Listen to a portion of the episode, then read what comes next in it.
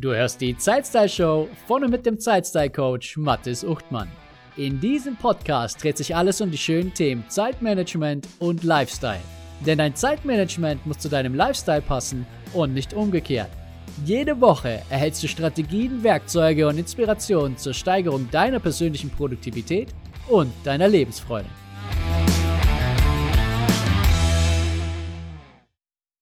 Kapitel 8 Wie verbringen Sie Ihre Zeit? Nachdem Sie sich nun künftig Zeit nehmen für die Dinge, die Ihnen Freude bereiten, betrachten wir in diesem Kapitel, womit Sie Ihre Zeit verbringen.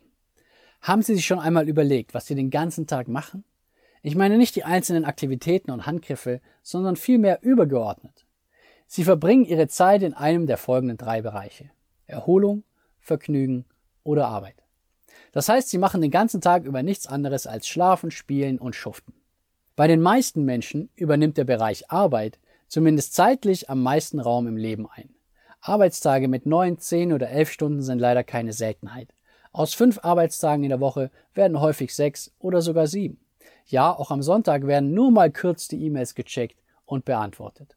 Manchmal wird das vom Arbeitgeber erwartet. Manche Menschen machen es einfach gern, weil der Job Spaß macht.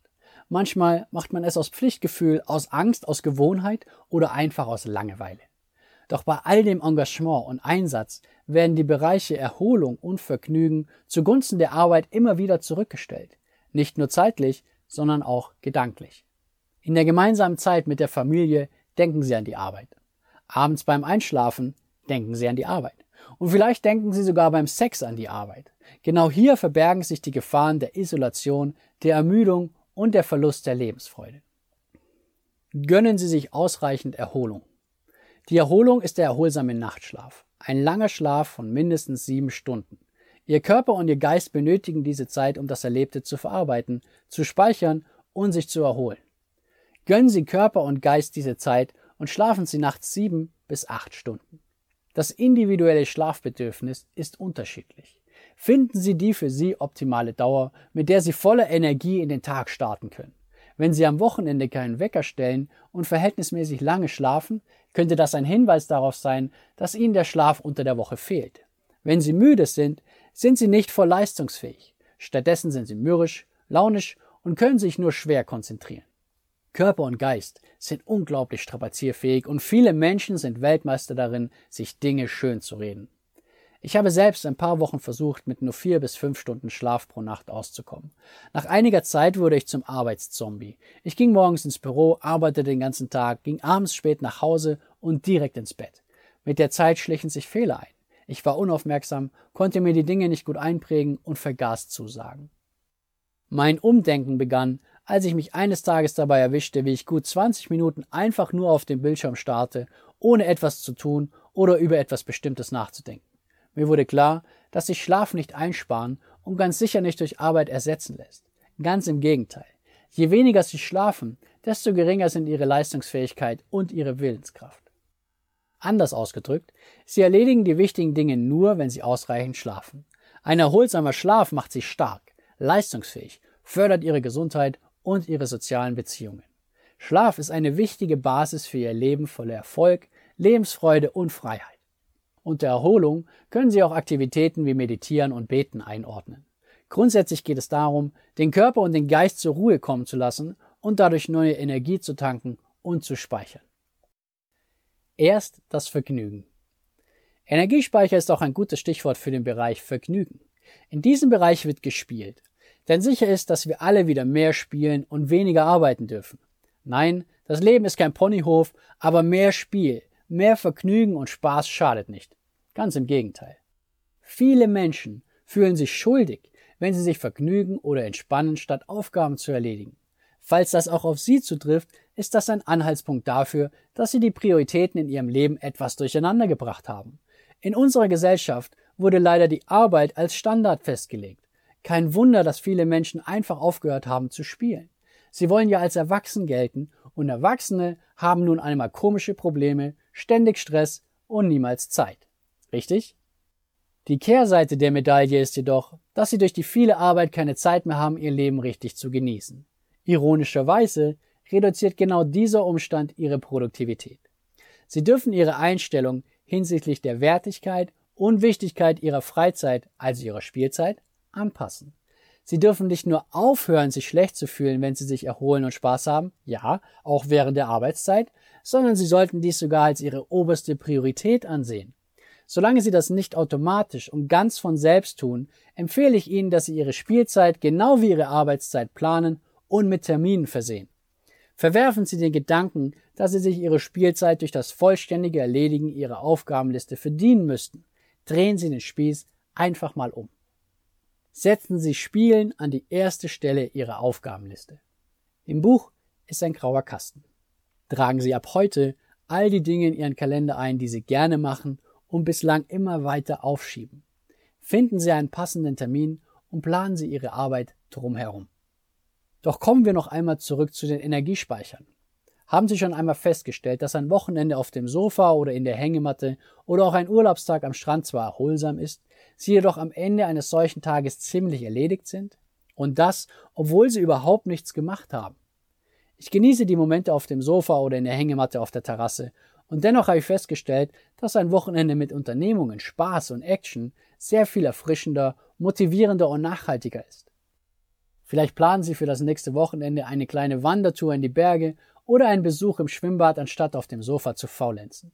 Gehen Sie in einen Vergnügungspark, machen Sie eine Radtour oder besuchen Sie ein Museum. Unternehmen Sie etwas, das Ihnen Spaß macht und bei dem Sie sich bewegen. Gehen Sie alleine oder nehmen Sie Ihre Familie oder Freunde mit, zusammen macht es noch mehr Spaß. Am Abend des ereignisreichen Tages fühlen Sie einmal in sich hinein. Was ist da in Ihnen los? Ja, Sie mögen erschöpft sein, doch fröhlich erschöpft. Sie mögen vielleicht sogar ungewohnt müde und erledigt sein, doch Sie werden sich auch glücklich und zufrieden fühlen. Gönnen Sie sich mehr Spielzeit, also mehr Zeit für Dinge, die Ihnen Freude bereiten und Spaß machen, bei und außerhalb der Arbeit. Vielleicht denken Sie jetzt, das würde ich ja gerne, aber ich habe keine Zeit. Stopp. Gehen Sie noch einmal zurück zum vorigen Kapitel über die Ich habe keine Zeitlüge und lesen Sie es aufmerksam. Wissen Sie noch? Solange Sie abends um 18 Uhr nichts Besseres zu tun haben, auf das Sie sich wirklich freuen, dürfen Sie sich nicht wundern, wenn Sie um diese Zeit noch im Büro sitzen. Denken Sie daran. Sie treffen die Entscheidung, was Sie tun und wann Sie es tun. Sie sind der Gestalter Ihres Lebens und es gibt keine Ausreden mehr. Eine interessante Entwicklung hat mir die Augen geöffnet. Sie war seltsam und für mich am Anfang überhaupt nicht verständlich.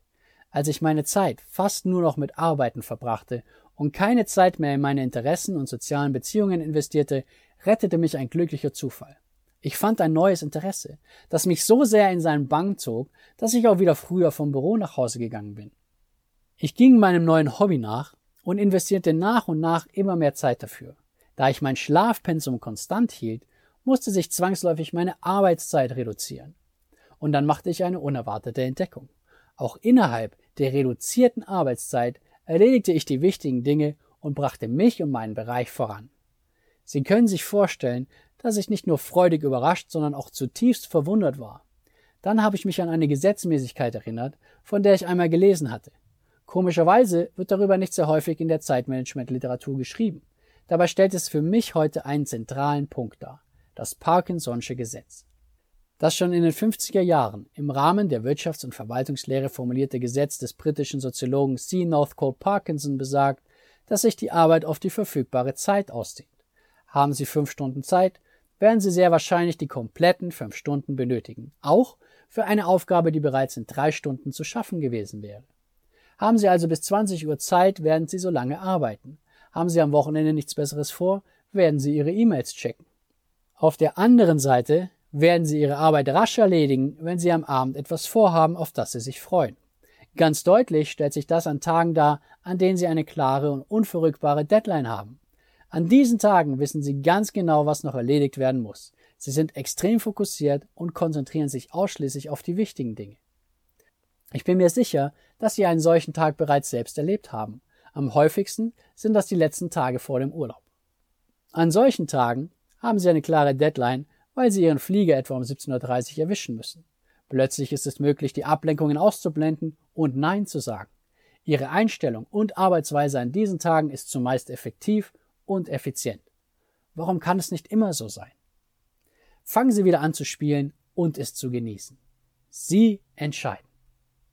Im Buch ist ein grauer Kasten. Nehmen Sie Ihre Liste der Dinge, die Sie derzeit zurückstellen, weil Sie vielleicht noch meinen, keine Zeit zu haben. Falls Sie diese Liste nicht mehr haben, erstellen Sie eine solche. Nutzen Sie die Macht des Parkinson'schen Gesetzes und planen Sie ab sofort mehr Spielzeit in Ihrem Alltag. Ermöglichen Sie sich so, in Ihrer Arbeitszeit noch produktiver zu sein.